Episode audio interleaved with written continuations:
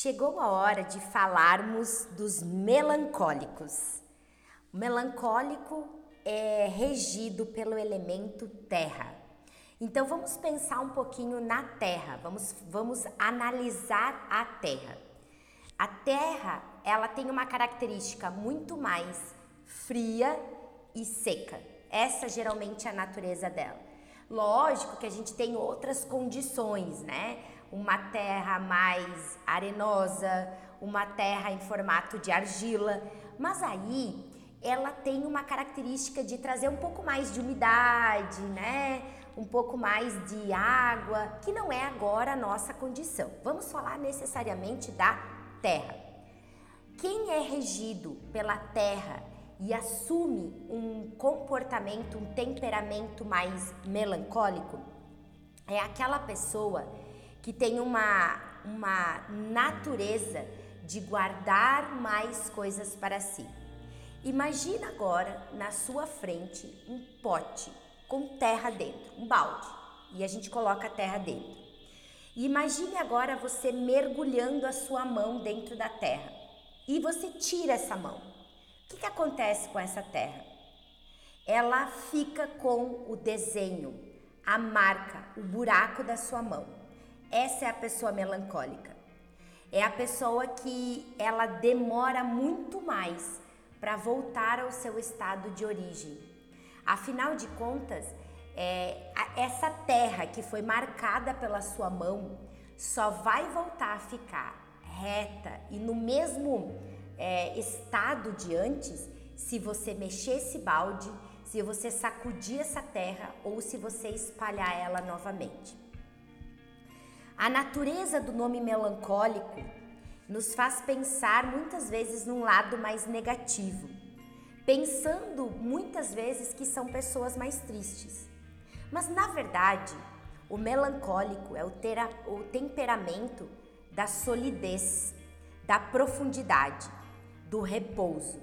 Afinal de contas, o melancólico tende a não se mexer, a permanecer no seu estado. O seu aspecto mais quente, uh, mais seco, né? o seu aspecto de secura que faz parte dele, lhe confere o não movimento, não envolvimento e coloca você numa postura de resistência, de marcação. Quem é melancólico tem um apetite muito grande pelas, pelos bens mais árduos, justiça, honestidade, lealdade.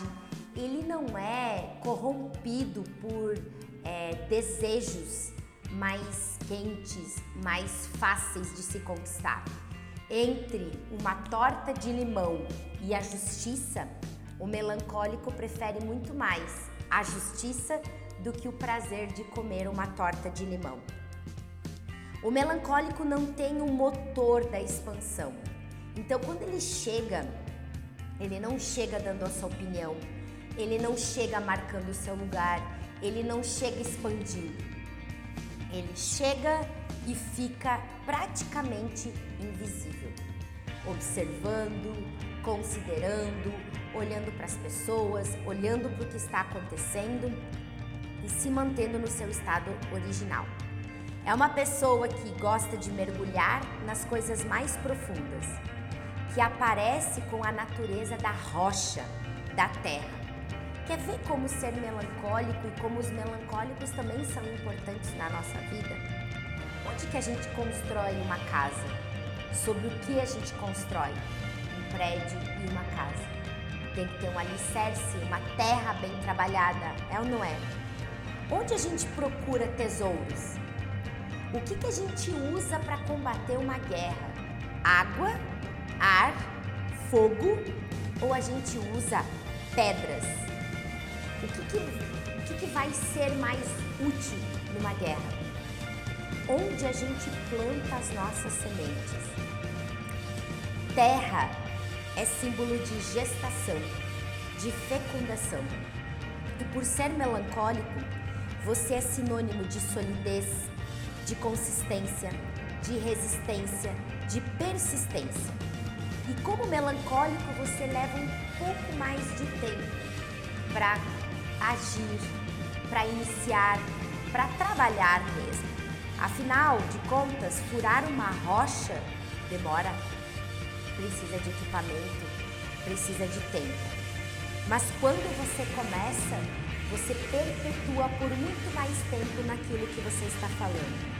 Você é um exímio exemplo de acabativa. E pode sim ser uma pessoa que tem uma obsessão. A estrutura, a ordem, você tem qualidade de contração, sem muito lugar para expansão, aventura ou movimento. Você quando entra, coloca estrutura, ordem, previsibilidade. E às vezes tem sim uma dificuldade frente às pessoas que amolecem muito em relação à vida e à dificuldade. Pode ser uma pessoa que tenha dificuldades em encontrar o gozo, a alegria pela vida.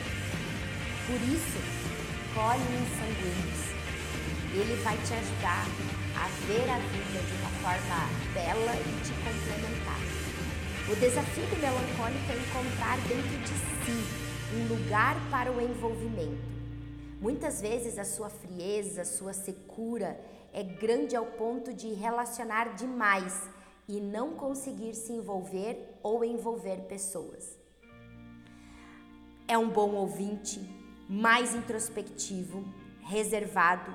Sua linguagem do amor tende a ser mais tempo de qualidade busca nos outros a, umidade, a umidade. Não precisa de expansão, mas sim de profundidade. É um ótimo tomador de opiniões, pondera muitas coisas antes de agir e às vezes não considera tantos detalhes, mas pensa no todo.